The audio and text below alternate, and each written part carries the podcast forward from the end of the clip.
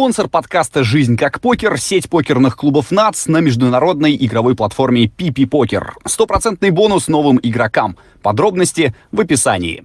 Всем привет, друзья! Это подкаст «Жизнь как покер». Меня зовут Павел Занозин. Для начала напомню вам, что э, совсем чуть-чуть осталось до конца голосования внутри премии Russian Poker Awards.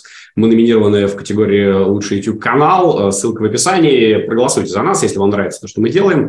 Это совсем не сложно, там буквально пара кликов. Э, и я думаю, что вместе мы с вами сможем выиграть. Но если не сможем, тоже ничего страшного. В любом случае, я лично доволен тем, как все у нас разворачивается. Надеюсь, что доволен этим и наш сегодняшний гость. Это легенда, но э, легенда, про которую не так многое известно. Может быть, сегодня будем какие-то завесы вскрывать. Роман Шапшников у нас в гостях.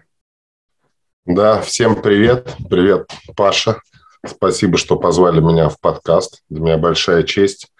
И ну, привет всем зрителям в качестве соведущего, когда мы с Сашей Костенюк разговаривали, ну, там была шахмата. Сейчас о покере поговорим. Ну да. И привет всем зрителям и слушателям подкаста «Жизнь как покер», моего любимого покерного подкаста.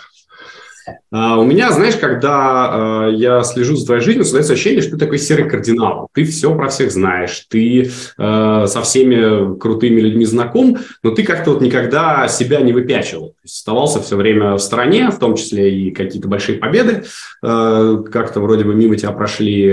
При этом все знают тебя, все знают, что ты крутой. Вот это какое сознательное решение? Немножко быть над схваткой? Или так просто получилось? Вопросы ты задаешь. Я, не, я не готовился к таким вопросам. Э, я не знаю. Я думаю, 50 на 50. Отчасти это, вероятно, свойство характера, а отчасти естественный ход судьбы. Не знаю. Как-то так. Ну, а свойство характера, оно в чем? В том, что ты лишен тщеславия? Не очень в это верю, честно говоря.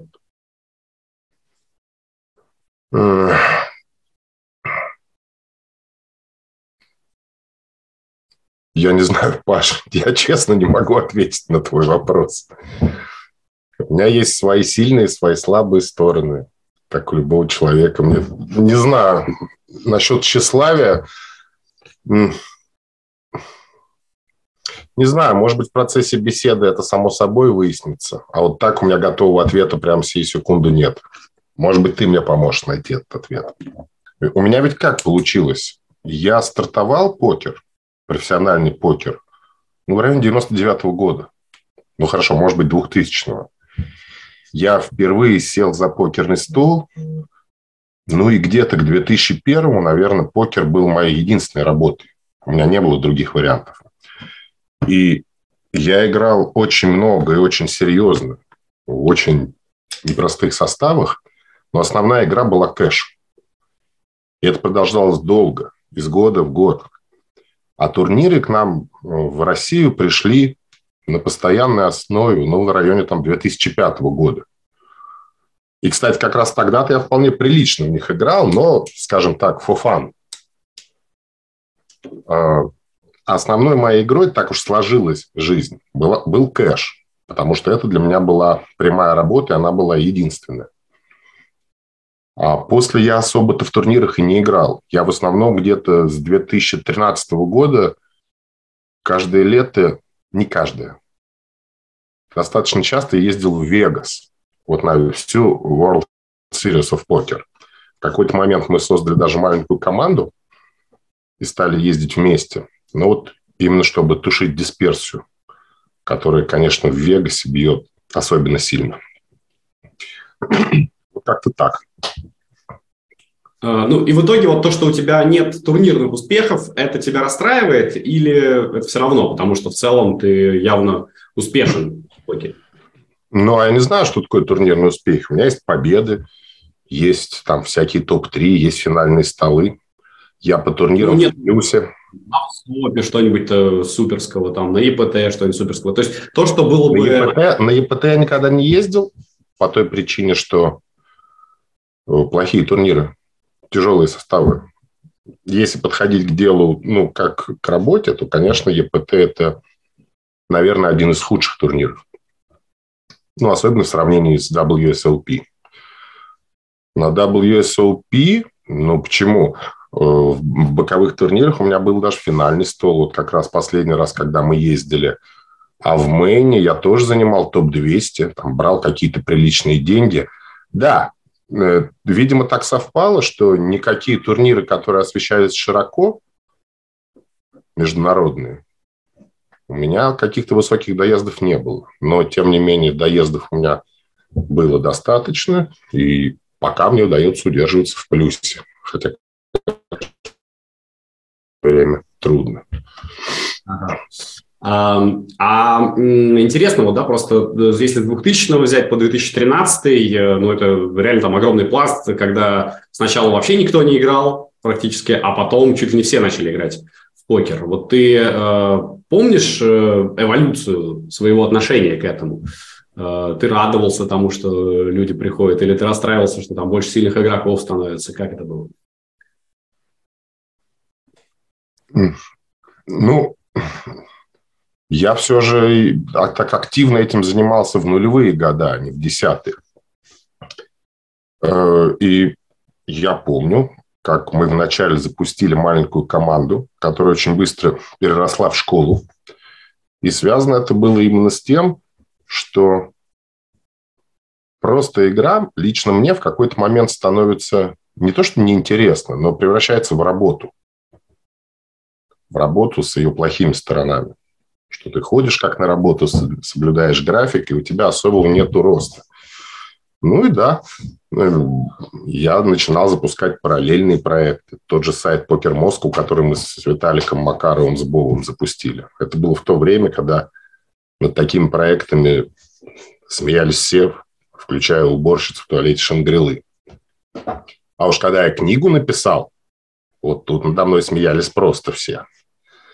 И каждую раздачу, которую у меня, скажем, выигрывали, считали необходимым сопроводить комментарием типа «Рома, вот эту раздачу включи в свою книгу, и вот эту включи». А, ну, да, такова судьба. Я говорил «да», спасибо, обязательно включу. И продолжал жить. Ну и просто развивал больше проектов, которые лично мне приносили бы удовлетворение. Не знаю, как сказать. Ну, наверное, вот примерно так. Я, я вообще заметил, что когда происходит какое-то взрывное развитие, а вот покер в районе 2000 года стал развиваться стремительно, взрыв, взрывным образом. Э, на вершине оказывается определенное количество людей, которые очень хорошо срабатывают. И в покере было то же самое. Там нас было в начале нулевых немного, ну там человек пять. Мы зарабатывали реально много. Э, и дальше у тебя все время создается впечатление, иллюзия, что теперь это будет вечно, и ты должен здесь сидеть, этим заниматься и прожить свою жизнь. На самом деле это не так. Всякий раз, когда ты находишься на гребне успеха, и ты уже как бы принял, что это твое, и теперь так оно все и будет, это верный сигнал к тому, что ты должен искать, куда ты будешь делать свой следующий шаг. А это, как правило, ну, скажем, страшно. Ну вот я делал свои шаги в эти стороны. Другие ребята делали в другие стороны. Там было интересно. А вот те, кто остались на том этаже, где они находились, в игре, они выпали из обоймы. Потому что как бы ты ни играл сегодня, завтра будут играть сильнее тебя. Особенно, особенно, если ты не совершенствуешься. А почему у мировых звезд не так? Почему Филайви остается Филомаеви сейчас, при том, что он играет очень давно? А я не знаю, какой, какая ситуация у Филайви. Ты же с ним не играешь, ты его смотришь в роликах, какой он весь из себя крутой. А кому он сколько там бабок должен, я, мы не знаем. Но э, то, что он играет дорогие турниры, самые дорогие в мире, то, что он общ, общепризнан в топе, это понятно. Просто э, мне кажется, что мы ни про кого не знаем, кто кому должен сколько бабок. О том и речь. Ни для кого из нас ничего не понятно по поводу э, больших раскрученных звезд. Потому что все, что мы о них знаем, это сколько призовых они выиграли за свою карьеру. А сколько при этом бабок они засадили параллельно и пока выигрывали, мы не знаем. Но, тем не менее, одну-две звезды я точно знаю, которые известны, раскручены, но при этом в долгах, как в шелках. И в том числе, когда они играют какие-то свои вот эти дорогие турниры, ты должен понимать, что они не за свои бабки играют. Ты уверен в этом? То есть про каждого ты знаешь, что это так? Не про каждого. Ну, почему про каждого? Я как бы исхожу из общих соображений, поскольку я знаю, как это происходило и, возможно, происходит в российском покере. Но про некоторых, в том числе известных звезд. Ну, это все есть в интернете. Тут даже не надо обладать таким инсайдом.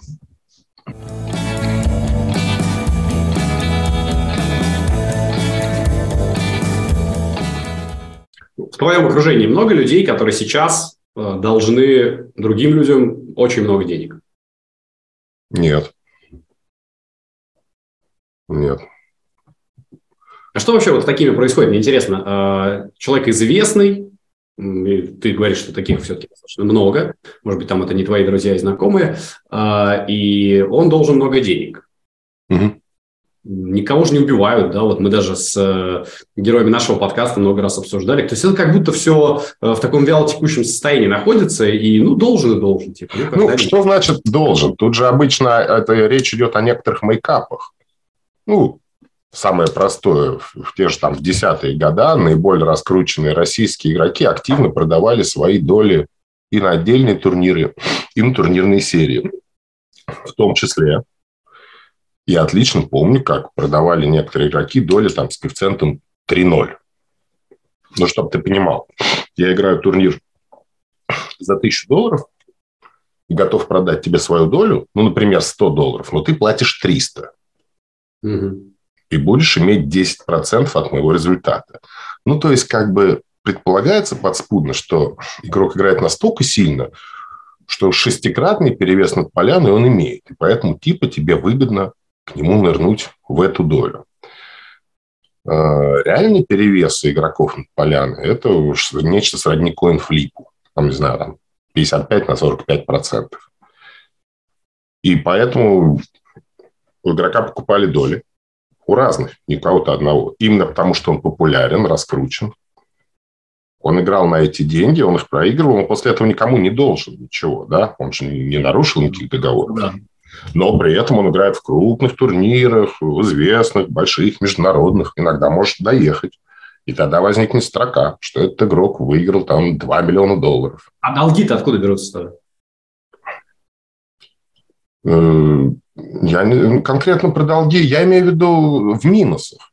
Игроки, которые стоят за карьеру в минусе, а с точки зрения пиара, они вроде бы находятся в плюсе. Прекрасная история. Ну да, ты в минусе, но ты при этом хорошо живешь, потому что да. тебе нужно покупать доли в три раза. Да, ну потому что ты занимаешься профессионально не покером, а пиаром. Это просто две разные профессии. Отлично, но это же не значит, что человек э, плохо что делает, да?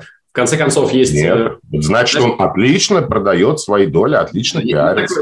Футболист был бразильский, он э, всем всегда рассказывал, что он самый крутой, mm-hmm. сменил с карьеру 25 клубов, ни в одном не сыграл ни одного матча, потому что все время симулировал травму, как только его покупали.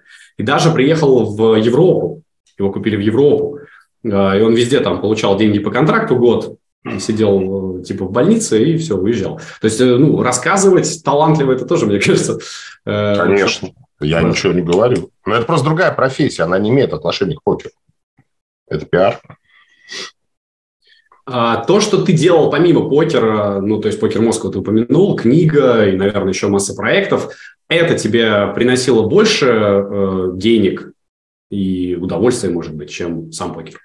Нет, в нулевые, конечно, самое высокое ожидание было это сидеть 24 часа за покерным столом. Игры были настолько лузовые, пассивные, сверхкоммерческие, очень слабые и с очень большими деньгами. И не было ничего. Вот в нулевые, особенно в ранние нулевые, да нет, все нулевые, не было ничего, что принесло бы больше доход, чем сидеть за столом. Это так. Там были доходы совершенно сумасшедшие. Ну и ребята рассказывают, я видел в, твоем в твоем подкасте, там Илья Торт Балычев выступал, и Серега Джипси. Вот примерно, и вот Саня Кострицын последний раз, ну, недавно был, чему я очень рад. Вот примерно то, что они рассказывают, примерно так оно и было. Конечно, ты не можешь, ну, не просто получить сравнительные доходы другими проектами. Ну, хотя возможно.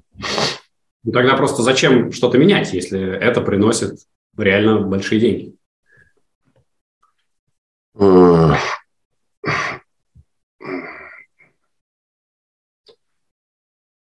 Ну, потому что деньги не главное. Я представляю, насколько тупо и тривиально это звучит, но как да. получается. Деньги не главное, когда они есть. Точно, точно. И поэтому, когда я сел, как я вообще попал в покер? В какой-то момент я дневной свой путь, пройдя до половины, очутился в полном сумрачном лесу. У меня не было ни работы, ни навыков, ни связи, ничего. Но я тогда, это вот в конце 90-х, работал, как же это называлось, с учителем домашним, репетитором. Я несколько предметов вел, ездил по детишкам, причем действительно реально несколько предметов разных вел. И это было хорошо, интересно, но это приносило, во-первых, мало денег, а отбирало все силы. А, занимался я тогда музыкой. Вот у меня был проект, у меня был свой коллектив, группа, мы записывались, и с концертами выступали. Ну, 90-е они вообще бурные были в этом плане. Но денег не было. И когда в итоге я вначале попал, меня привели товарищи в команду игры против казино, я там играл года два, может быть, три.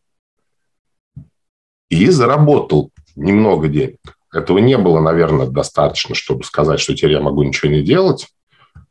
Но пока это происходило, пока мы играли, а вот тогда-то правила и в казино были вообще роскошные. И действительно деньги были еще даже, даже больше, чем в покере. Ну, не больше, такие же. Но постепенно все получили свои черные карты тебя выдавливают постоянно из ареала игры. Ты вначале получаешь в самых крупных казино Москвы черные карты, потом во всех казино Москвы ты начинаешь ездить на периферию, потом тебя с периферии выдавливают. Ну и так мы объехали весь постсоветский мир, получили везде свои черные карты и остались без этой работы.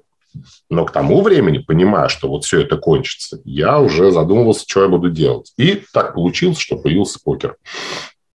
И первые года три я не вставал из-за стола. Реально не вставал. Потому что это было очень выгодно. Э, мне очень были нужны деньги. Ну, как любому нормальному человеку. И главное не только в деньгах. Нужно еще банкролл было иметь. То есть деньги, может быть, и есть. Но когда ты играешь, ты не можешь их тратить. Это деньги, которые составляют твой банкролл.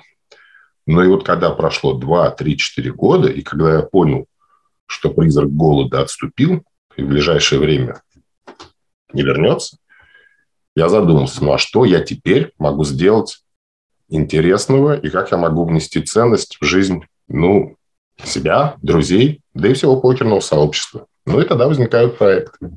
Ну, у меня так это было. А когда ты начал играть, тебе было лет 30, да? Во что?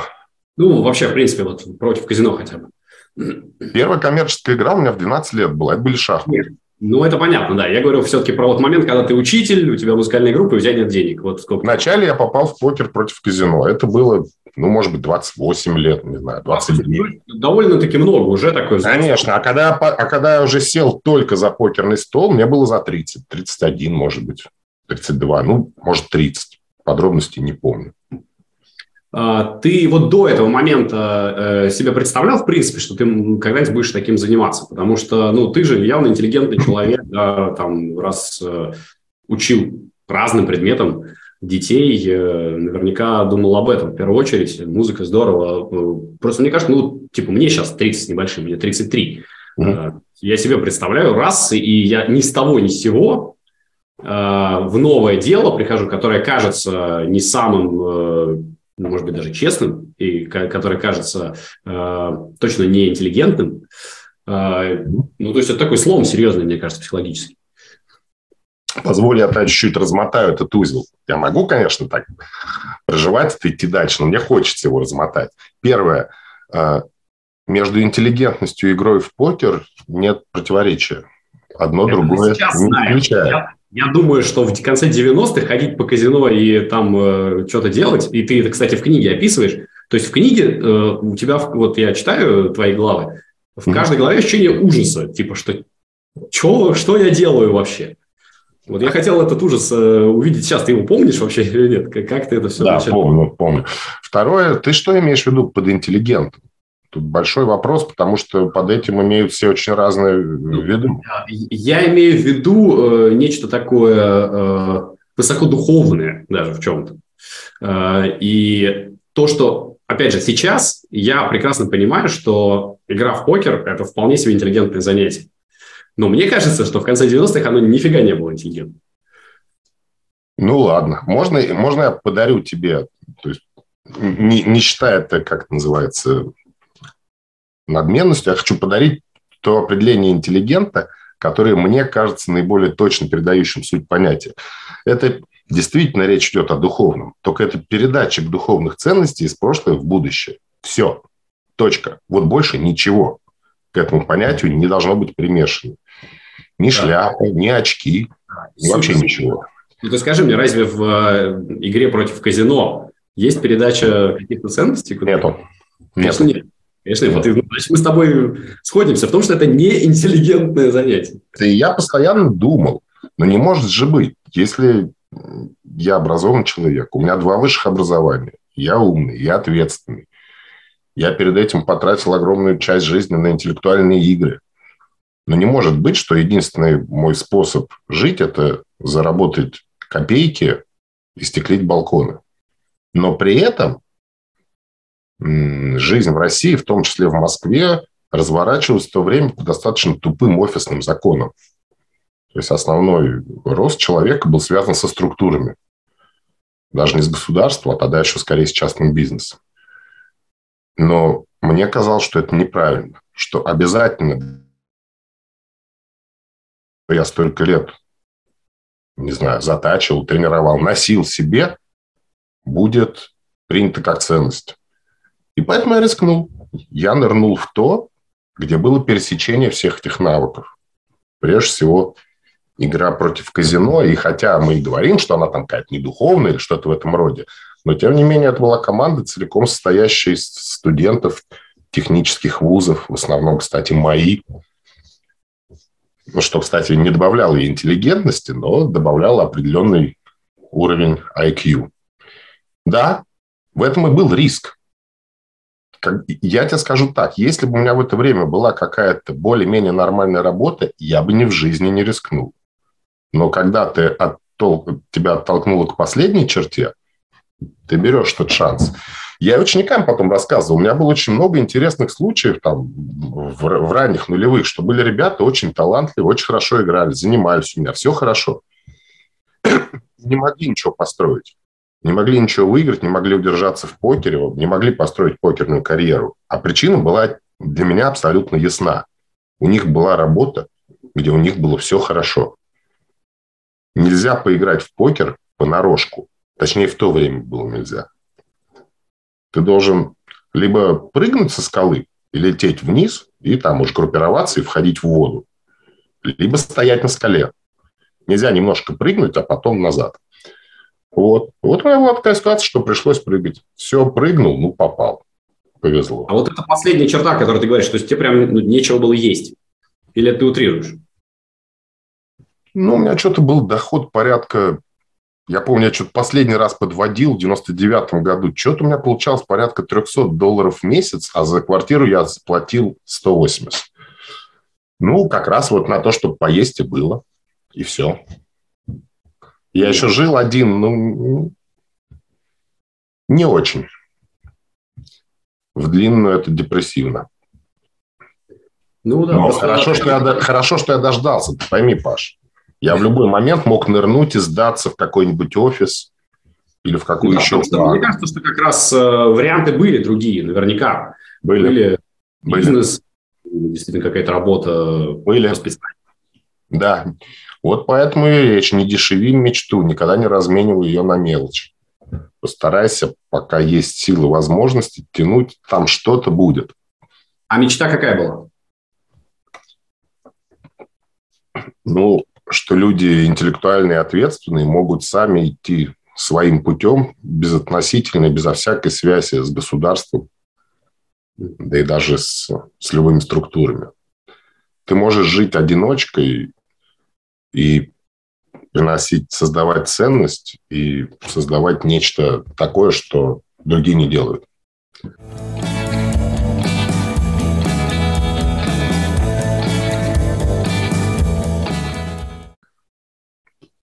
А, ты говорил, что тогда нельзя было э, понарошку играть в покер. Сейчас можно совмещать покер с чем-то еще и при этом быть успешным в нем? Ну, сегодня, когда мир открылся, ну, предположим, что мы с тобой беседуем год назад, когда мир еще был открыт.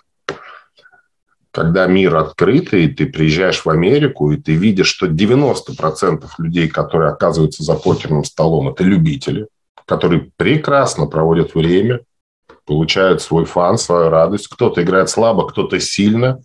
Ты понимаешь, что да? Игорь, если игра народная, ну, а покер она такова в Америке, то, конечно. Ну и в России уже шло все примерно тем же курсом, выправлялось. В России тоже возникало много любителей. Люди уже начинали понимать, что если ты проигрываешь, это не значит, что ты тупой, а если ты выигрываешь, то это не значит, что ты такой шумный. Я тебе даже больше скажу, что с, э, меня покер сводил с разными людьми, и самые умные из них это были те, кто проигрывали и по многу, и любители. Нету прямой корреляции между твоим личным умом, интеллектом и результатом в покере. Покер – это такая рафинированная игра. Жуткие вещи говорю, представляю, ну, как, как получается. Главное, игра – это радость. Поэтому нормальные пацаны, и девушки тоже наверняка, с самых своих ранних лет и до самых поздних играют в игры. Это примерно как дышать, как кушать. Это естественная потребность живого существа. Мне так кажется. И покер – это одна из прекрасных интеллектуальных захватывающих игр. Ну, так получилось, что в наше время она резко развилась и стала очень популярной. Поэтому в нее играем и благодарны, что она существует. Ну, вкратце так. А, когда ты уже начал играть, выигрывать, и у тебя все было хорошо, а, не было моментов, когда ну, ты мог э, опять свалиться вот к этой последней черте?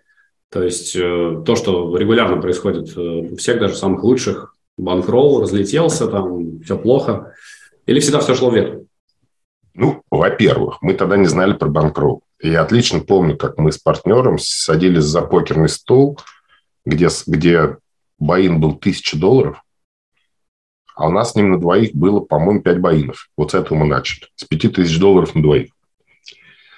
Так получилось, получилось, еще раз, что у меня никогда вниз не шло. Вот особенно на этом стартовом этапе турбулентном все шло только вверх. И, возможно, в этом смысле я совершаю ошибку выжившего.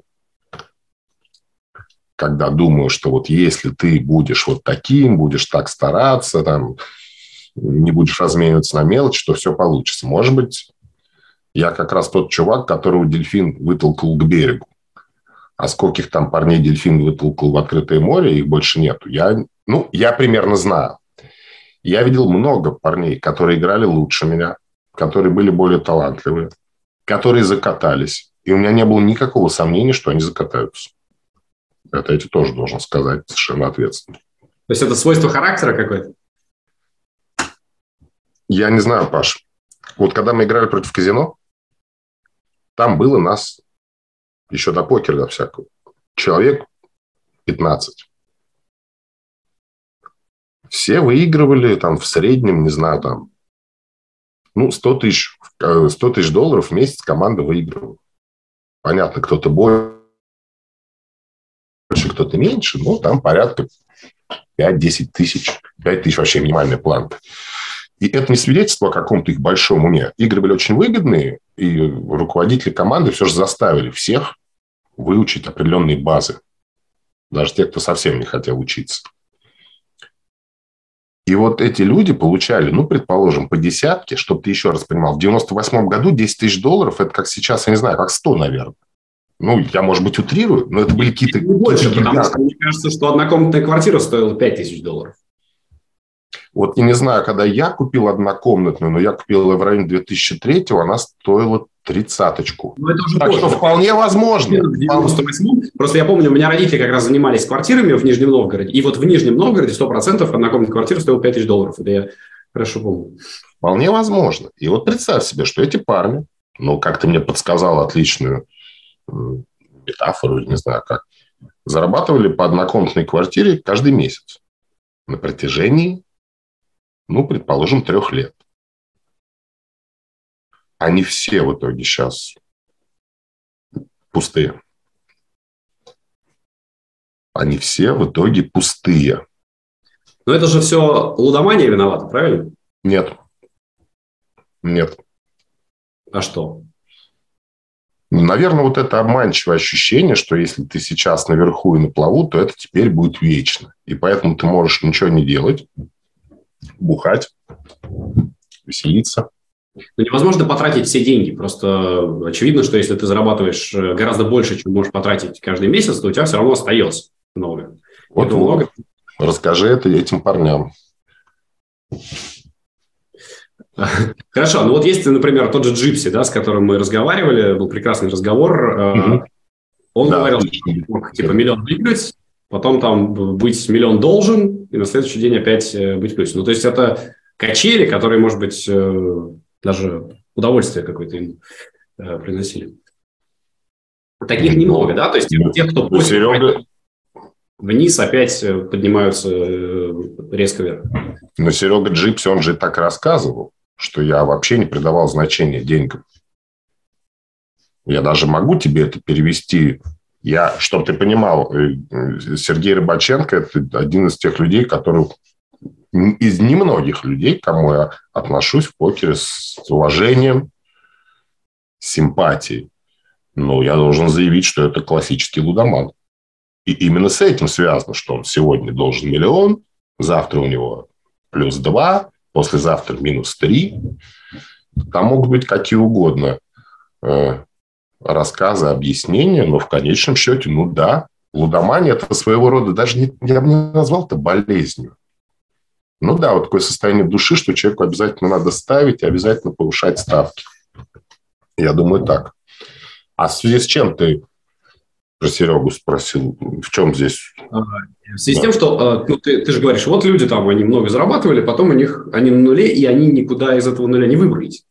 Не а да. того, когда ты из, из нуля выбираешься, тоже, тоже есть. Просто, видимо, ну не знаю. Не, не, я, я понял, ты меня не понял. Когда твоя золотая жила заканчивается, а ты больше ничего не умеешь, все твои Э, ну, там, заработки, накопления исчезнут. Именно это случилось с ребятами в команде против казино. А что там с Серегой Джипси? Он же тоже, надо, я не знаю, он сейчас играет или нет? Ну, он говорил, что практически нет. Понятно. Но он, он, э, знаешь, там легко оперировал, что они типа с Филом Айби поспорили на 25 тысяч долларов, э, замазались, кто будет выше в рейтинге в СОП. То есть у него все хорошо. Отлично. Совершенно точно. Я подробностей а, не знаю. У Сереги, лучше у Сереги спрашивать, чего там да как. Я даже не готов оперировать им как примером в нашей беседе. Э, э, расскажи мне, ты понял, значит, что все, золотая жила заканчивается, и надо как бы что-то еще делать. Э, ты, опять же, вот к этому успеху шел, что надо себя обеспечить чем-то Э, на всю жизнь, и при этом, чтобы это было что-то интеллектуальное.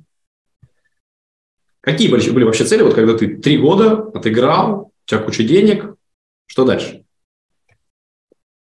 Ну вот тогда я возвращаюсь к тому, что я умею делать лучше всего, и что мне, что мне удается.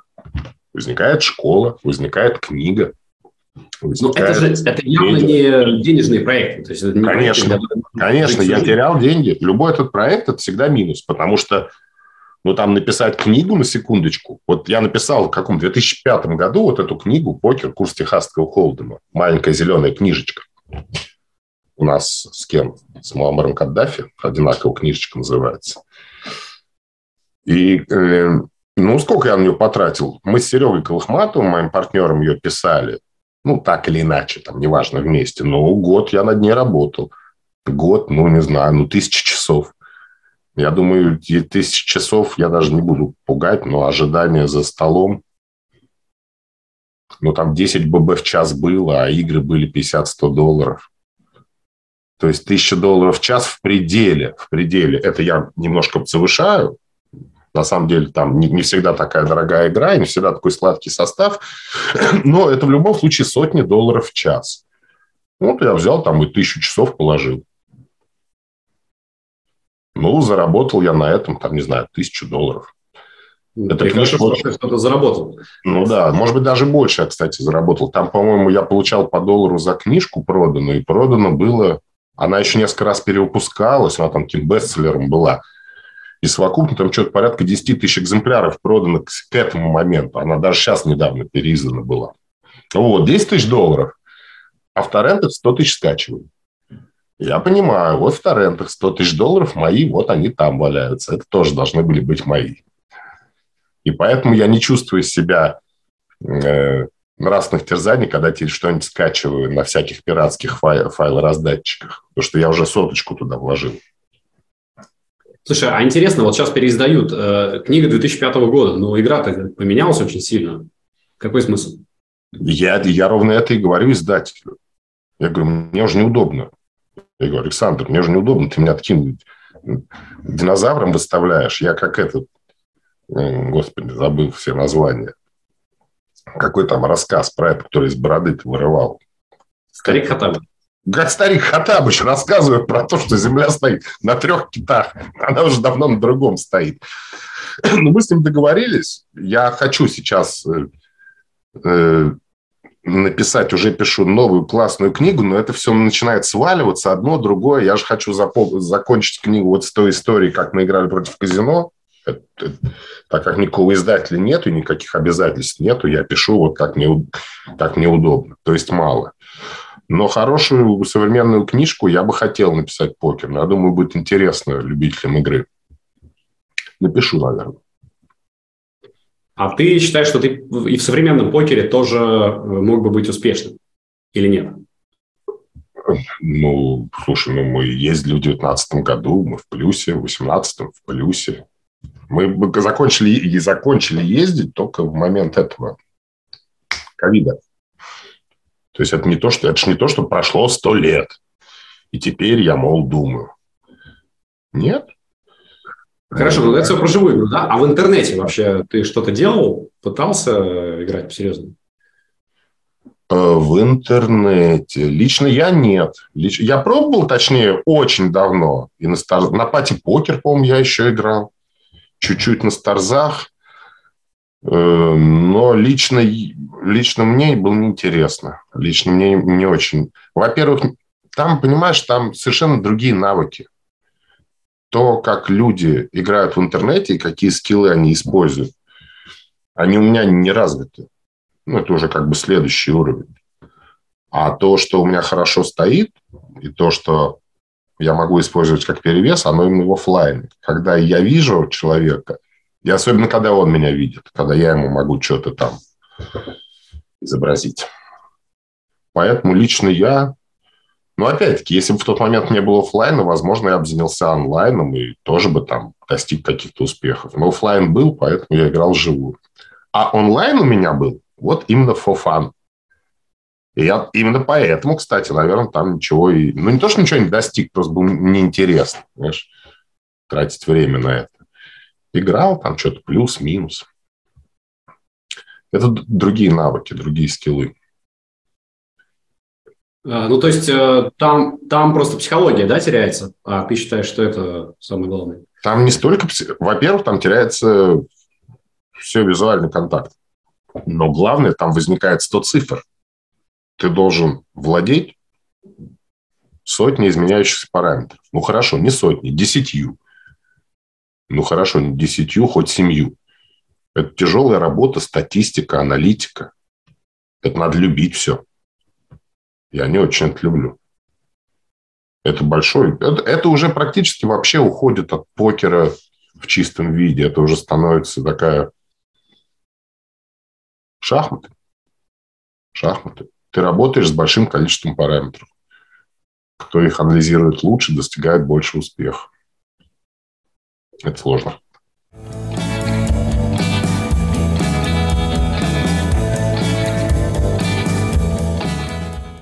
Еще если про интернет говорить, конечно, большое твое детище, сайт pokermoscow.ru, э, он сейчас по-прежнему существует, он даже вот номинирован тоже на Russian Poker Awards. Э, при этом, ну, мне кажется, он в каком-то таком сейчас заглох, заглохшем состоянии находится. И... Так и есть, уж Telegram все переехало. Сайты как сайты, как современные площадки, сайты как площадки для сообществ на сегодняшний день, ну, в общем, ушли в прошлое. И, безусловно, социальные сети, особенно современные, вроде Телеграма, являются более перспективными. Поэтому мы там активны. А это, ну да, держим. Жалко бросать. Пишем. Ну, подожди, а, ведь есть много сайтов, которые остаются успешными. Gypsy Team, э, там тот же Пекарь Стас и Иман, который у нас был э, не так давно, Покеров. Э, почему они не уходят в Телеграм тогда? они тоже уходят. И тоже ты не знаешь, какая у них успешность вот именно в том сегменте, о котором ты говоришь. Сайт ведь это что такое?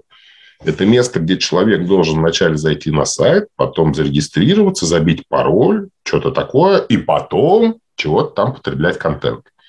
Ну вот, социальные сети все это вычеркнули. Ты один раз в Телеграме зарегился, все. Как бы ускорился твой путь до информации. И я думаю, именно такая же картина. Покеров, кстати, я видел, там не так давно открывал, у них там здоровенная плашка висит, наш канал в Телеграме. У них приличный канал в Телеграме. Это общий ход вещей.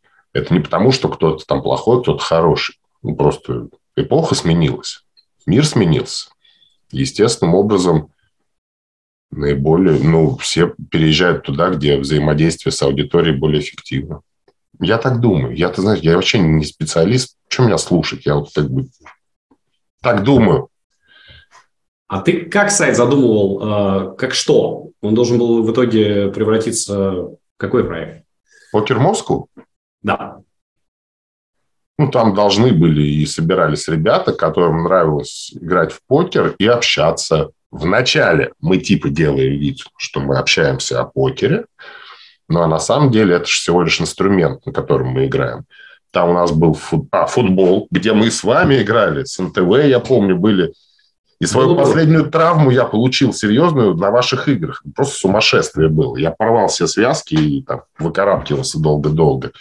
У нас были велопробеги, э, что-то еще, много чего было. Я не помню. Просто ты собираешь людей, а среди людей, которые приходят к тебе, если ты все правильно хорошо делаешь. Есть много ценных. Кто-то может добавить одно, кто-то другое, кто-то третье. Поэтому это был сайт для жизни, который маскировался под покерный. Но это опять я так вижу. Ну, и сейчас в итоге это пришло к тому, что просто не нужно никому этот сайт о жизни, который... Ну, те, э, нужен Телеграм. Ну, во-первых, мы переехали в Телеграм, да. Это так и есть. Э, во-вторых, ну, совсем недавно мы еще играли, до вот этих событий последнего времени. Мы играли 60, ну, что, где, когда. У нас была команда, мы ездили. Не знаю. У нас э, в коллективе точно были свадьбы. Я знаю, что там люди женились. Там. Либо работают у нас, либо просто общаются чуть-чуть э, местечково. То есть, ну, это, я понимаю, круто, да, маленькая комьюнити, но э, там те же Джипси, они выросли все-таки в большой проект. А Покер Москву э, как будто вот остался этим маленьким комьюнити. А если э, так и было задумано, то все окей. Но, наверное, Ничего не было задумано. Я просто живу своей жизнью, и у меня не, среди целей нету кого-то обогнать или кого-то перегнать. Или... А бизнес? Это был, это всегда наоборот. У меня забирают это деньги, сайт и телеграм-канал. Ты не рассматривал просто это как возможность зарабатывать? Я не рассматривал, и поэтому какое-то время очень долгое, благодаря сайту Покер Москву, мы очень хорошо зарабатывали. Но мы все эти деньги вбухали в развитие проекта все равно. У нас был большой покерный дом, где там большая школа, где люди играли на наши деньги, учились, тренировались, много чего делали много чего делали. Но был период, когда мы получали много, но не за счет сайта, а за счет аффилиативных программ. Угу. То есть, э, когда люди регистрировались на всяких сайтах, которые тогда были активны, PokerStars, там, PartyPoker, еще что-то, они переходили туда через несколько наиболее известных русских дорожек. И действительно, Poker Roll, GipsyTeam, Poker Moscow, может, кто-то еще. Просто этих ребят я хорошо знал. Ну, там было 5-7 операторов. Огромный растущий рынок, он был очень огромен. Ну, и потом мы были первые, поэтому мы на старте имели перевес приличный. Потом нас догнали, перегнали. Ну, мы занимались своим делом. Если я правильно помню, Виталий Лункин даже выигрывал э, браслет в СОП. Точно. Первый браслет в СОП, который выиграл Виталий Лункин, он выиграл, ну, не в составе команды Покер Москву, тогда это так не называлось. Он, э, мы его туда послали. Об этом никто не помнит. Это уже привычно, я знаю. Что да, значит, он... вы, То есть вы, вы заплатили за то, чтобы он поехал? Он пришел ко мне с моим партнером и сказал, у меня есть ощущение, что я выиграю в СОП. Потом он взял меня и отвез на языческое капище в Подмосковье. Я тут вчера эти фотографии нашел. Что там творилось, это просто не передашь. я решил так, давай-ка я лучше дам ему денег и убегу, чтобы ничего не случилось. Ну, все, поехал. Подожди, то есть ты подумал, что он сумасшедший? Я шучу. Э, в каком смысле я шучу? Виталик Лункин точно сумасшедший. Чтобы вы понимали, он инопланетянин. Это человек абсолютно не от мира сего. Я его знаю много лет. Я видел, какие блестящие победы он совершал. Выиграл все, что только можно. В момент, когда он выиграл хайроллеров в 2011 году, он в американском гугле был топ-2. Первый Обама президент, второй Лункин чемпион там какого-то хайроллера.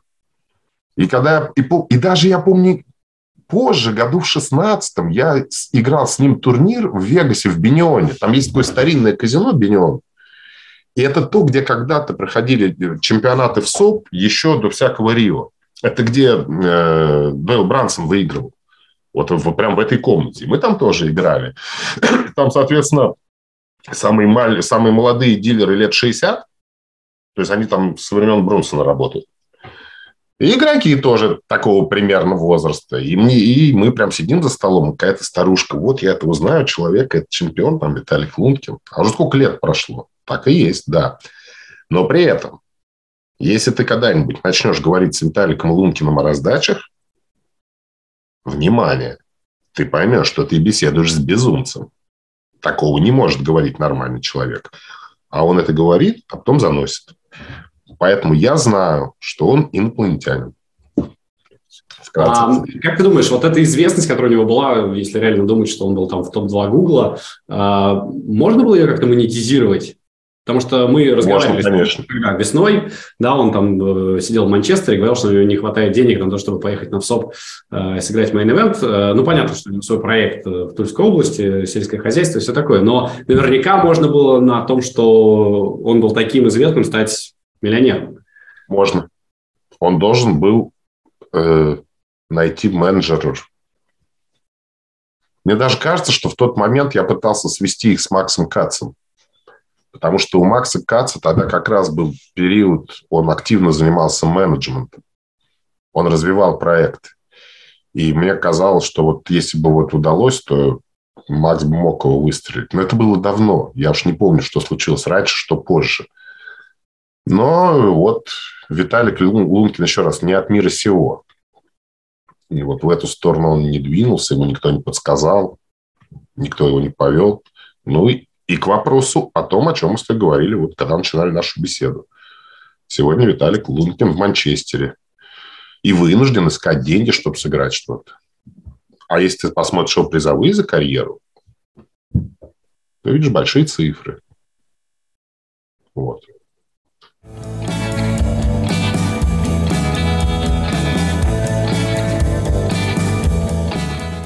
Про Каца ты первым вспомнил. А, вы с ним работали вместе, правильно? Что такое работали? Ну, у вас был, были совместные проекты. Э, мы сотрудничали в некоторых проектах. Да, это правда. А, ты сказал мне как-то, что в отличие от большинства людей, ты к Кацу относишься хорошо. Почему? Слушай, какой-то какой-то странный... А что, ты думаешь, к нему большинство людей относится плохо, что ли? Большинство людей, которых я спрашивал про Каца, говорили про него, конечно же, что э, он им не нравится активно.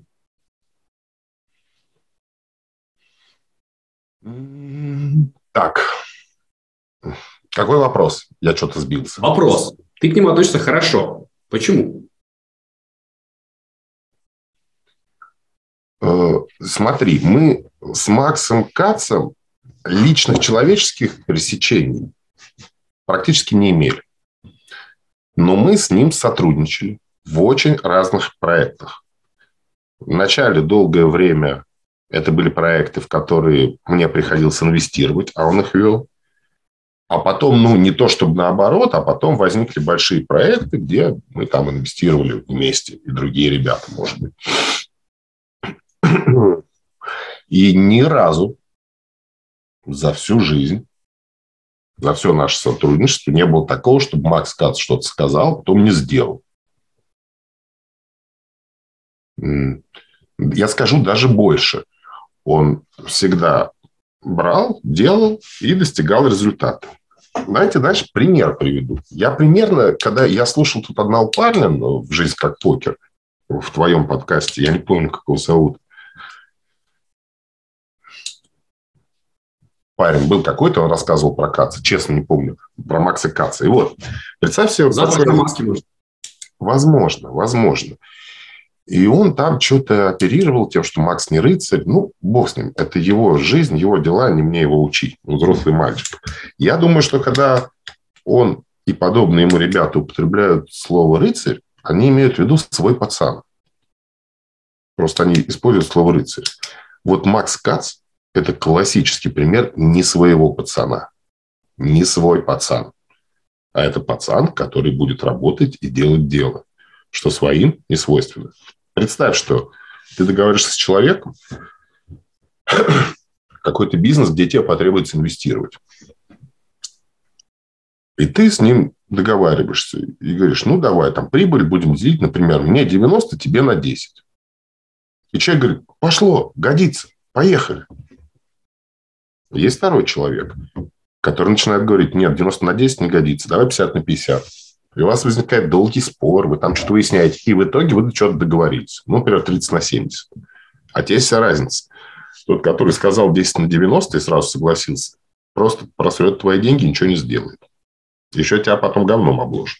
А вот тот, который с тобой спорил до хрипоты, и вы договорились 30 на 70, будет работать и все сделает. Что ты выберешь? Первый пример – это пример своего пацана. Второй пример – это пример Макса Каца. Нет, мне кажется, просто человек, который сразу согласится 10 на 90, он не очень умный. Зачем с ним работать?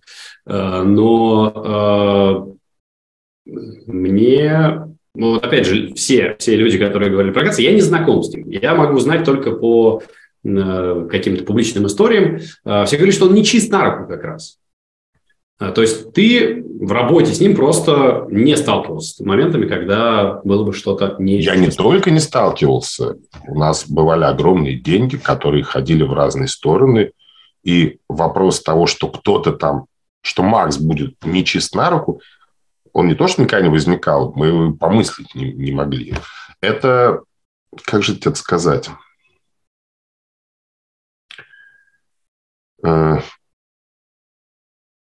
Э, Макс Кац, если ты не в курсе, он сейчас не только иноагент в России, он еще как нежелательная персона на сайте «Миротворец» украинском. Ты можешь себе представить человека, которого считают не своим все? Вот просто все. Ну, Понимаешь? такие еще есть, да, но это действительно относительно э, большая редкость. Поэтому как раз и странно, что ты не, не в этих всех. Вот именно потому, что я тоже не свой. Я тоже не свой пацан. И нам с Максом мне было комфортно с ним работать. Ты можешь пояснить, пожалуйста, что значит не свой пацан? А, ну, это значит, э, типа, не, нечестный, не благородный. Нет, я не понимаю, какой? Что значит не свой пацан?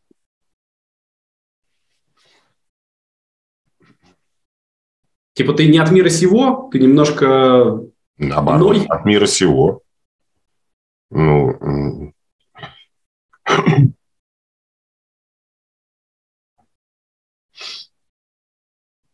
ну, я могу только рассказать... Да, давайте приведу пример.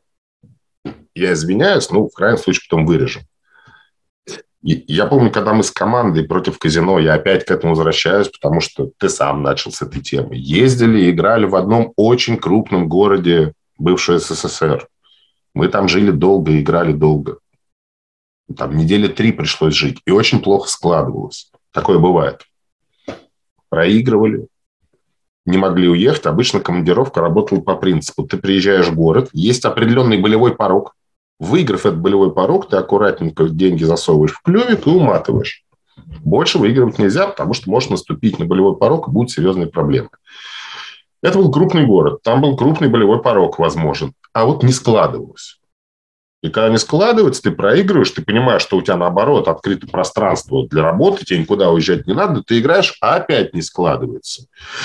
И ты устаешь уже и психологически, и нравственно, по-всяческому. И в какой-то момент ребята пошли бухать по-серьезному. Когда там уже прошло недели три, там началось... Потому что свои пацаны. Понимаешь, Паш? Ну, сколько такое терпеть можно? Бухание, все соответствующие вещи. И там уже пошло к скандалу дело. Уже двоих из команды выгнали. Их потребовали, чтобы они уезжали. И я прихожу на, где мы сидим, ну, там, в ресторане гостиницы, все тоже отдыхают. Я говорю, пацаны, надо, давайте что-то сделаем, как-то решим проблему и будем двигаться дальше, потому что то, что происходит, плохо. Нет, давай выпьем. Вот, давай выпьем, это свои пацаны. А парни, давайте сделаем и решим проблему, не свой пацан не рыцарь. Ну, вообще не согласен с тобой. На самом деле, это как раз наоборот. Наоборот. Я, я как раз считаю своими пацанами те, кто скажет делать, те, кто поможет, те, кто придумает решение, те, кто будет с тобой заодно не в том, чтобы выпить, а в том, чтобы э, выбраться из неприятной ситуации. И что ж, я тоже да, свой, не свой пацан, что ли? Ну, может быть, я недостаточно точно доношу свою мысль. Ну, примерно в этом она. Не свой – это в кавычках, это устойчивое выражение. Ты что, не свой? Понимаешь? Ты что, не свой? Нет, я не свой. Как у нас с Максом ретроспективно происходили дела. Мы с ним познакомились в году, там, не знаю, 2007 Он а тогда... Как? как? Я не помню он мне позвонил, или я ему позвонил, или... Я даже не помню, почему. Какая-то была... Не помню. Он тогда... А, он, раз... подожди, он был вообще тогда пацан, то есть ему было там типа 20 лет. Ну, что-то в этом роде. И он стал... Он выиграл чемпионат России. В Короне тогда проводились чемпионаты, и он выиграл чемпионат России. И что-то он уже начал активность какую-то. Ну, на мой взгляд, интересную. И мы с ним как-то познакомились. Я помню, в Шангриле в ресторане мы с ним посидели – какие-то предложения у него были. Ну, время шло, и мы начали сотрудничать. Первый проект был вот «Покерный дом». Это и мой партнер постоянно мне говорил, почему вот мы занимаемся, у нас есть сайт, есть книга, почему у нас нет своего телевидения. Как вот этот проект был «Дом», «Дом-1», «Дом-2». Говорит, давай посадим молодых ребят, чтобы они играли с утра до ночи, чтобы они ссорились, мирились, влюблялись. Говорю, Бо, поставь меня в покое. Ну, что это ерундой какой-то я буду заниматься? А вот и какой-то момент срослось. И Макс Кац тоже пришел примерно с тем же предложением, что давайте, вот у меня есть ребята, я их буду учить, я их буду контролировать, они будут играть там, и мы будем каким-то образом делить прибыль, убытки. Но у него тогда, по-моему, денег еще не было, или было мало. И, и, и вот мой напарник Виталик Макаров тоже так настоял, ну что я буду делать? Ну давайте. И действительно, они сняли дом, они там работали, жили, учились, играли. Я там познакомился с некоторыми ребятами, которые потом стали на сегодняшний день известными покеристами и крутыми. По-моему, я там впервые Федю Трунцева увидел. Но тоже я могу сейчас уже путать. Несколько... Он тогда совсем был мелкий, не Помнишь, был еще парень, вот я не знаю, его никогда не было, я его давно не видел, Teach Me Please. Был такой парень, Он тоже играл в команде Макса, и он был известный покерист в десятые годы. Очень крутой. Ну, неважно. И мы работали сколько-то там, год, полгода. Результат минус, не получилось. Бывает. Никто никого не обманывал, никто ни у кого ничего не забирал. Потом был проект, поехала команда в Вегас. Тоже Макс повез. Там я инвестировал с другим партнером. И там тоже получился минус. Причем там была вообще удивительная история случилась. Я, к сожалению, есть такая поговорка, я мало что помню из 70-х. Вот постоянно себя на этом ловлю. Была девочка в команде у Макса, хорошая очень девочка, я не помню, как ее звали, честно. И она умудрилась на main event е сбросить на ривере флеш-стрит. Вот такая бывает нелепость. Это было жутко. Мне позвонило 100 человек, включая моего партнера, все ругались на меня почему-то. Я говорю, что вы от меня хотите? Ну, бросил флеш-стрит. Я не знаю, в чем дело. Она потом объяснила, как это случилось. Бывают такие ситуации странные, психологические. Смотри, может быть, кому-то будет интересно. Там получилось так, что она купила на Терни флеш. Ну, у нее две, две червы, там, не знаю, там 5-7 червей и 4-6 король червовый лежит. И дала огромный чек-рейс. И любитель закалировал. И она говорила, что я, говорит, понимала точно, что я играю против червового туза. У меня все просто. Не придет черва на ривере мое, придет черва на ривере ее. Ну и пришла черва. Но у нее мозг тоже замкнулся. И там пришла то ли восьмерка червей, то ли двое, которая дала и флеш-стрит. А она уже, понимаешь, у нее уже мозг закрутился в ту сторону, что придет черва не мое, не придет мое. Ну, вот такие ситуации. Э, так, ну, подожди, пока все, все в минус, пока плохо. Где хорошее началось? Все в минус, но все хорошо. Нет. Ничего это... плохого нет. Явно же было потом что-то успешное с Кацем. 2011 год, фонд. Когда Макс, ну, когда во многом благодаря скиллам и навыкам Макса Каца был создан бэкинговый фонд, мы закупали игроков по всему миру, причем опережая. В то время уже работали определенные бэкинговые фонды, и многие покупали. У нас была автоматизированная система. Мы покупали игроков. Я помню, Макс довел дело до того, что если игрок выставляет предложение, то мы его покупаем за 45 секунд. Но сейчас это, может быть, звучит не очень быстро, но поверь мне, это сравнимо со скоростью света. Ну, подожди, вы покупали всех подряд, что ли? Были... Э, у нас был как называется, отдел аналитический. И вначале мы смотрели этим аналитическим отделом руки, статистику игроков, которые хотели продать долю. Кого-то брали, кого-то нет. Но это было сложно, долго, хитро, там много чего было. Был какой-то момент, когда стало понятно, что эта система работает хорошо, но медленно. И ввели какие-то простые критерии и закупали по простым критериям. Но не суть. Вот накупили все, чего можно, и это было очень дорого. И в этот фонд вступило, наверное, человек 30, которые вместе создали Банкроу и пошли на Вегас, на СОБ 2011. И причем внесли сразу не все деньги. Ну, там, не знаю, предположим, договорились, что вносим там по 30 тысяч долларов, например, я не помню. Договорились, давайте вносим по десяточке, а дальше, если сразу доедем, то и вообще ничего не придется вносить. А если вдруг засадим, ну, тогда придется добавить. Ну, несложно понять, что случилось. Засадили очень быстро первый транш. Давайте второй транш. Ну, понятно, что уже не 100% людей прислали этот транш. Уже процентов 80, скажем, 70.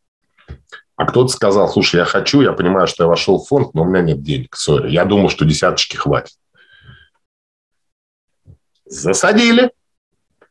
Давайте третий транш. И тут нас уже осталось, наверное, человек 10. Внесли последний транш.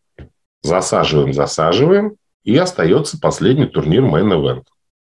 А и денег опять что-то мало. По-моему, Макс объявил, что ситуация такая, что надо собирать еще или заканчивать.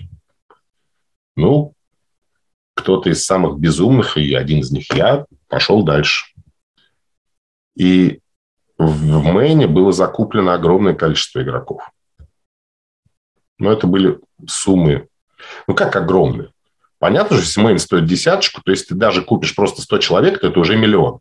А при том 100 человек на поляне там на 10 тысяч – это нисколько. В общем, много закупили. И когда настал шестой день Мейна, в 52 человеках у нас было два, две лошадки. Две. Это уже был предпоследний, по-моему, день Мейна, после которого перерыв и уже финальный стол. И мы посчитали, выяснилось, что для того, чтобы нам оказаться в нуле, нам надо, чтобы хотя бы один из них попал на финальный стол. И тогда мы в нуле. Когда турнир возобновился, один из наших вылетает тут же, их остается 51. И у нас одна лошадка. Ну и в итоге этой лошадкой оказался Пиус Хайнц. Там все это шло тоже очень сложно и непросто. Там было столько удивительных разборок, о которых я, может быть, даже не могу говорить. Но доехал. Топ-1. И в итоге вы все круто заработали. Ну, все, кто дотерпел, кто дотерпел, все вышли с определенным профитом. Ну, я не знаю, насколько это круто. Тут сам факт, что такие проекты сложнейшие. Сложнейшие проекты. То есть ты возьми любого человека, среднего или даже умного, он просто возьмет и просадит все деньги без разговоров и ничего не сделает. А вот Макс Кац мог эти крупные проекты рулить создавать технологию и в том числе решать ситуации, когда они возникали кризисные. Но иными словами, Макс человек это Макс Кац это человек, с которым будет очень неинтересно пить, он, вероятно, и не пьет до сих пор, с которым будет очень полезно и интересно работать. А Поэтому... почему ты тогда пошел до конца? Э, ты верил, что это все закончится успехом? Я вкладываю деньги не в проекты, а в людей. Если Макс Кац предлагал мне вложить в него деньги, я всегда вкладывал. Потому что это выгодно. Единственное, чем Макс Кац отличается от его агрессивных критиков, в том числе, которые на нашем подкасте, на вашем подкасте выступали, все две вещи. Он, в отличие от них, делает дела и не пьет водку. Отлично. А почему э, он ушел из покера, как ты думаешь? Неинтересно. Он перерос покер. Он же и в покер пришел из этого, как это вот называется, когда друг с другом играют в компьютерные игры, как это, геймеры. Киберспорт. Ну да, он же был вот этим киберспортсменом там в 15-16 лет. В какой-то момент перерос, ему нужно было больше поляны, это оказалось покер. Но он тоже не про деньги. Чтобы вы понимали, Макс Кац – это человек не про деньги. Абсолютно не про деньги. Ему интересно делать большие проекты. И он тоже человек не от мира сего. У него очень много странностей, о которых я не готов рассказывать, человеческих. Но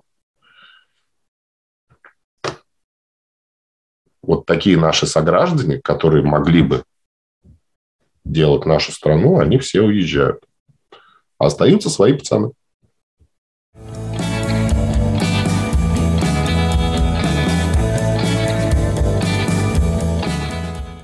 Ну, ты тоже остаешься? Ты в России по-прежнему? На данный момент я в России. Но я вообще это воспринимаю, знаешь, как своего рода квест. Знаешь, вот я водил какое-то время назад э, сына, есть квест, тебя запирают в, тем, в какой-то комнате, и тебе надо час, чтобы из нее выбраться. Клаустрофобия. Ну, там, причем их, видимо, много. Там у, даже у них было три разные комнаты. Что-то там пиратский корабль, парк юрского периода, еще какая-то прикольно. И вот и он за час должен выбраться. И они там играли что-то, ну, там кто-то им подсказывал, не подсказывал, и они выбирались. Ну, вот э, Россия начала 21 века – это вот эта комната. До 30 лет из нее надо выбраться. А после уже нет смысла? После ты проиграл игру. Час прошел, квест закончен. Ну, экстраполируя на тебя, ты проиграл? Э, экстраполируя на меня. Я тешу себя иллюзиями, что я играю в другую игру. Я тешу себя библейскими аллюзиями. что не стоит город без праведника. Представляю, как это пафосно. Но, тем не менее, я вижу этот мир так. Я поэтому, кстати, к вопросу обо всем этом. Я же продолжаю заниматься с детьми. И много. Вот в моем поселке у нас большая достаточно футбольная школа. Ну, я там выступаю помощником тренера, но на абсолютно добровольных основах. Да. Все там бесплатно. Ну, летом я там с ними, когда перерыв в работе, летом я с ними работаю в основном. У меня своя шахматная школа. Дома веду. Местная для поселка. Бесплатная. Она уже переросла в школу интеллектуальных игр. Чтобы родители не очень знали, но мы понемножку в преферансе готовимся к бриджу. Когда они спрашивают, когда мы будем играть в покер, я отвечаю, когда вы выучите голландскую защиту, королевский гамбит, когда вы научитесь играть 7 пик и 8 без козыря, когда вы сыграете в бридж, и у вас будет пятерка математики, будем заниматься покером. Потому что мы как бы делаем вид, что занимаемся чем-то, ну, там, шахматами или чем-то еще. А на самом деле мы сражаемся за души.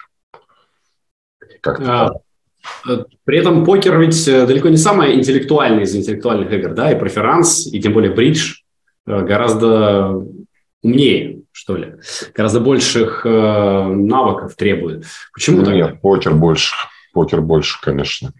Покер. Преферанс и бридж, они уже оконченные игры, посчитанные, они как бы упали в ту же нишу, где нарды лежат. Там уже все понятно. То есть там есть потолок, достигнув которого ты не можешь уже ничего добавить. Где ты будешь обыгрывать. Ну, как в крестике-нолике, да? Ты же можешь выбрать стратегию. Если ты всегда будешь ставить крестик в центр первым ходом, то у тебя фриролл. Если оппонент играет хорошо, будет ничья. Если плохо, ты выиграешь. Вот преферанс с бриджем, они уже там находятся. Если четко играешь, то просто используй, эксплу, эксплуатируешь недостатки стратегии оппонента. А покер пока не посчитан. Покер пока еще я думаю, он требует гораздо больше интеллектуальных ресурсов на данный момент. А что сейчас э, основное твое дело? Ну, понятно, что ты крутые вещи рассказываешь, школа, футбольный клуб там в поселке, отлично, но чем ты занимаешься в первую очередь? Ничем. Я ничем не занимаюсь. Ну, действительно так. Нет ничего такого, чтобы я делал в первую очередь. Я вот понимаю, что это нужно и важно и прикольно. Вот я занимаюсь. Это, кстати, тоже не то, что такая прям большая радость и отдохновение.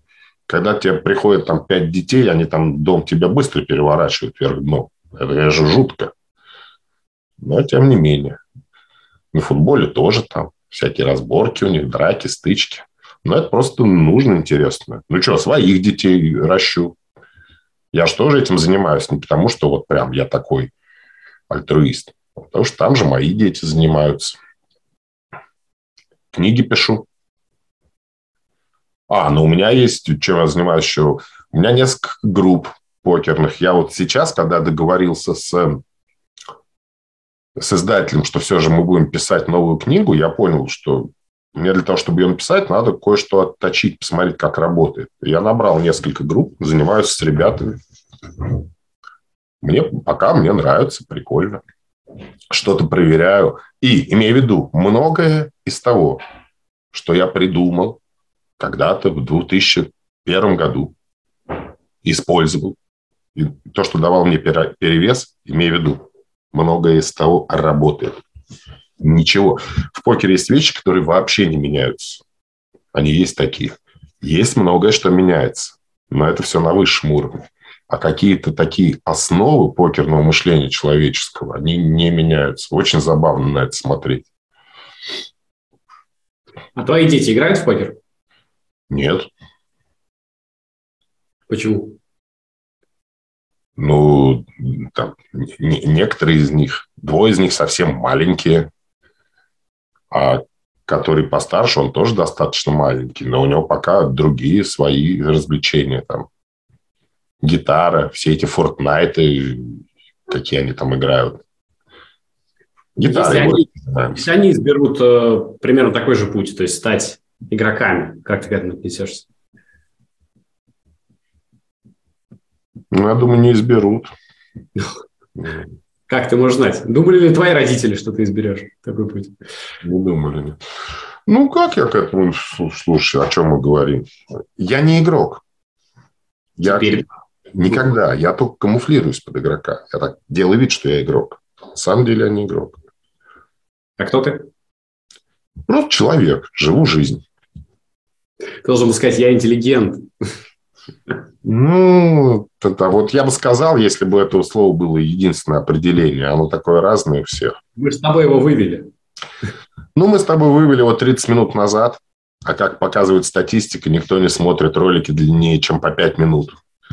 Значит, либо он не услышит того, что я интеллигент, либо не услышит, что мы дали под этим определением. Ну, мы там поставим тайм-коды, все разбираются. Я понял. Э, игра – это путь. Это один из путей. Главное – это создание ценности.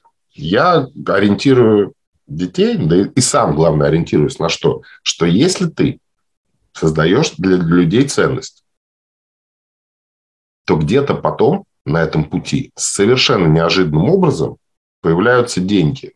Не миллиарды, а те деньги, которые дадут тебе возможность о них не думать. И как это происходит? Всегда очень странно. И в этом плане там, скажем, купить и продать не является бизнесом. Это каким-то другим словом может называться. А может и бизнес, не знаю. То есть ты создаешь ценность и точно знаешь, что у тебя нет возможности ее монетизировать. Ты продолжаешь ее создавать. Ты ее сделаешь больше, разнообразнее, интереснее. И вдруг откуда-то могут взяться, тебе пошлют доходы. И ты будешь, если ты все делаешь правильно, то ты и дальше сможешь создавать ценности. Это, наверное, интересно. Вот, наверное, что интересно. Вот да, вопрос, что я делаю? Я пытаюсь создавать ценности.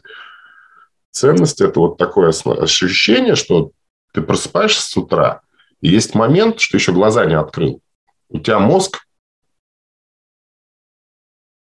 наполовину включился, но ты еще глаза не открыл, не проснулся, он короткий. И вот в этот момент тебя вдруг посещает радость. Ты понимаешь, что ты еще не вспомнил, но чего-то сегодняшний день будет у тебя очень радостное. И потом ты открываешь глаза и, ой, вспомнил, сегодня же у меня турнир там или там что-то еще, или на концерт я иду. Вот это, вот это радость жизни, которую я создаю, пытаюсь создавать, чтобы просыпаясь, у человека было мгновенное ощущение, что сегодня у него будет что-то очень классное. Ну, а там уже разные пути. Покер, музыка, там, детишки, шахматы. Что-то удается, что-то нет. Фу, Жуть, как это все звучит. А, мой любимый певец Олег Митяев, может быть, ты его знаешь, раз у тебя гитара там стоит. Ну, да. Написал песню, которая называется «Просыпаясь, улыбаться». Как раз то, о чем ты говоришь. Ну, возможно, да. Хороший, правильный подход. Мне он тоже близок, и я тоже так стараюсь делать, хотя э, улыбаться время от времени становится тяжелее. Но, mm. Э, как там писал Есенин, в грозы, в буре, в житейскую стынь, при тяжелых утратах, когда тебе грустно, казаться улыбчивым и простым – самое лучшее в мире искусства. Да, еще один поэт распада, поэтому очень популярен среди своих пацанов. Ну вот, видишь, то есть мы так и не поняли, я свой пацан или нет. Ну, неважно. Ром, спасибо тебе огромное, это было круто, и мне кажется, что мы... Да, классно, классно, что мы не поговорили о покере. Я не знаю, сколько мы с тобой разговаривали. Кстати, второе наше с тобой интервью. Э, первое, если ты помнишь, было как-то на радио CTFM. Э, там был ровно час. И я помню, что мне там много у меня было вопросов, кучу задавал, э, кучу еще не успел задать. И ты потом, когда это где-то описывал, даже на Покер Москву, написал, ну, жалко, только вот ни о чем важном не успели поговорить. А, понял. И в этом плане ты сегодня продолжаешь ту, ту нашу беседу с CTFM. Там мы обсудили всякую покерную ерунду. Это было 10 лет назад, да, поэтому... Вот, кстати, да, завершая эту беседу. У нас в чем у покерных игроков операция в голове? Мы все время живем и играем короткую ограниченную дистанцию нашей жизни в покер, но исходим из того, что она бесконечна. Ну, вот когда ты берешь и делаешь какую-то ставку покерную, принимаешь решение, А речь идет о том, что она на бесконечной дистанции точно положительная, и поэтому ты ее делаешь. Потому что ты как бы говоришь себе, ну, я же буду жить бесконечную дистанцию, поэтому я принимаю это решение. Но при этом мы всегда играем на короткой дистанции. Это вот такая удивительная дихотомия. Необычная, наверное, она свойственна вот именно покерным игрокам.